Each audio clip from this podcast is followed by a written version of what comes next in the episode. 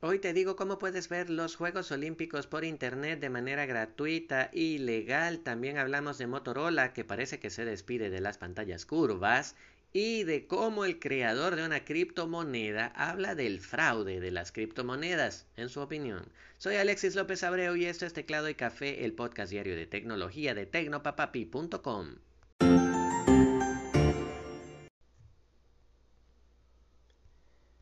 Si deseas ver los Juegos Olímpicos por Internet de manera gratuita, Claro Sports ha habilitado un canal de YouTube en el que podrás hacerlo sin problemas.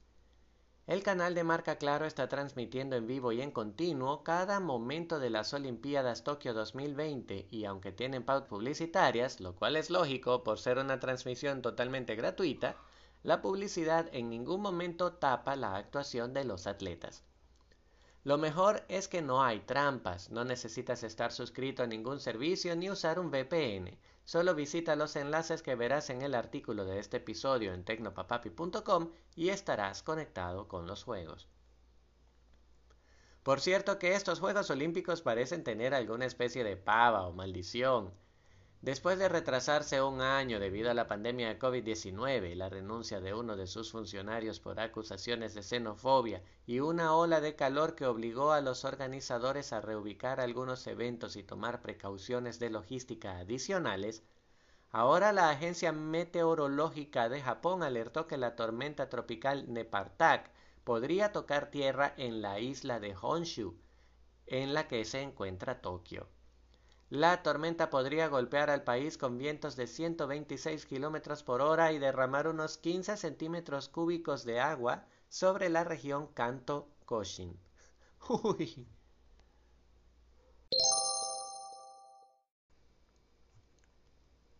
Pasamos a hablar de Motorola porque parece que la icónica marca podría eliminar el elemento más distintivo de su serie Edge, la pantalla curva o infinita.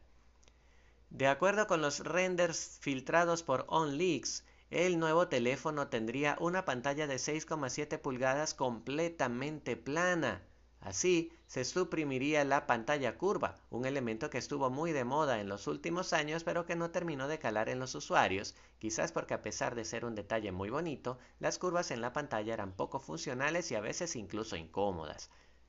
Los teléfonos con pantallas curvas siempre eran más difíciles de agarrar y no respondían con la misma precisión al tacto. De paso, algunos fabricantes eliminaban los controles físicos de volumen para sustituirlos por versiones de software que no eran ni tan precisas ni tan intuitivas y ni siquiera podías encontrarlas solo con tus dedos.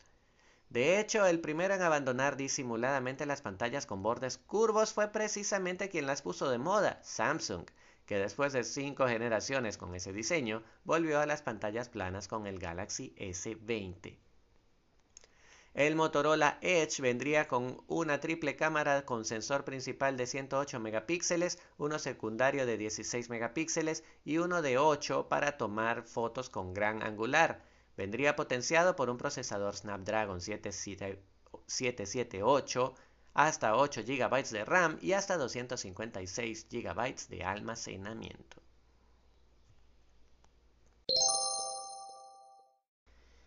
Y cerramos esta edición con un drama de criptomoneda. El creador de la Dogecoin, la moneda del perrito, Jackson Palmer, señaló que las criptomonedas son una estafa y que nunca volverá a usarlas o a opinar sobre ellas.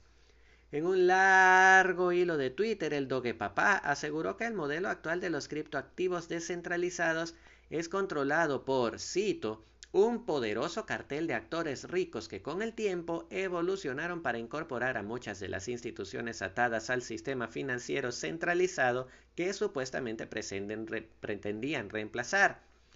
Para Palmer, los ricos han utilizado el blockchain para hacer crecer aún más sus riquezas por medio de la evasión de impuestos, la falta de regulación y la escasez controlada.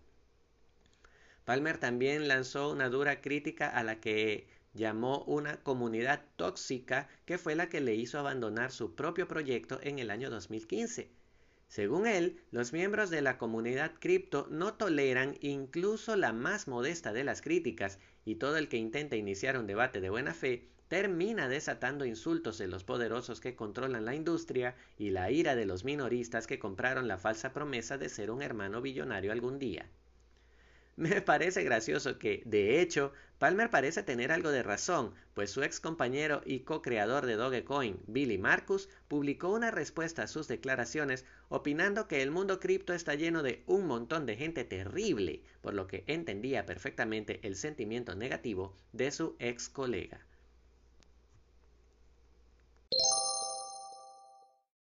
Gracias por escuchar. Nos encontramos mañana en otra entrega de Teclado y Café, el podcast diario de tecnología de tecnopapapi.com. Recuerda compartir este episodio con tus amigos si te gustó y seguirme a diario en la página web o en cualquiera de tus podcatchers favoritos.